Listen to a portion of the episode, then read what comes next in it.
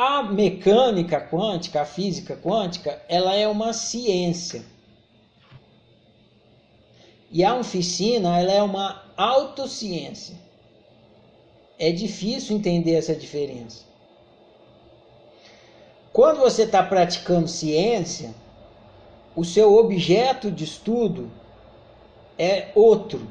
Então, por exemplo, quando você está praticando ciência, você estuda, ah, você pode estudar as plantas.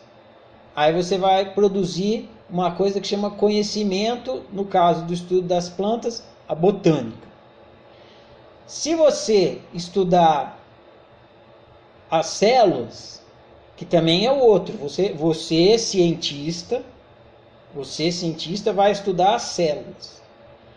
As células é o outro, porque você vai botar lá no microscópio, vai observar, tá? Você vai produzir um outro tipo de conhecimento que a gente chama de biologia. Se você estudar a, os corpos, o comportar o movimento dos corpos, deslocamento dos corpos, você vai produzir um outro tipo de conhecimento, que é conhecido como física. A física é o estudo do comportamento dos corpos. Se você for estudar a constituição dos corpos, que também é outro, você está aqui estudando do que, que o corpo é feito. Você vai produzir um outro tipo de conhecimento que é conhecido como química. A química é do que, que os corpos são feitos, a, a matéria, do que, que a matéria é feita. Aí, se você for aprofundar no estudo da química, do que, que essa coisa do qual os corpos são feitos é feita, aí você vai chegar no que chama física quântica, que é o aprofundamento da química. A física quântica veio do aprofundamento da química. Isso tudo é ciência, é o cientista olhando no microscópio estudando o outro. Autociência é outra coisa. Autociência é assim, o cientista pega o microscópio e faz assim vira para ele mesmo. Ele vai estudar a si mesmo.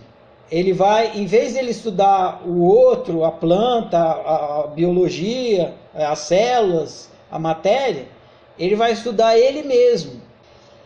Só que para estudar o outro, a planta, as bactérias, a química, você usa os sentidos. Para estudar você, você não vai usar os sentidos.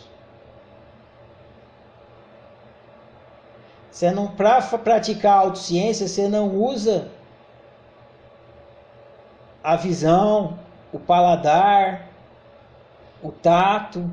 Não, não é esse os instrumentos de investigação que você usa para produzir autociência. Você vai usar a própria consciência. Cai para o lado da filosofia, porque foi o que, por exemplo, Descartes fez. Né? Descartes se deu conta, eu sei. E como é que eu sei que eu sei?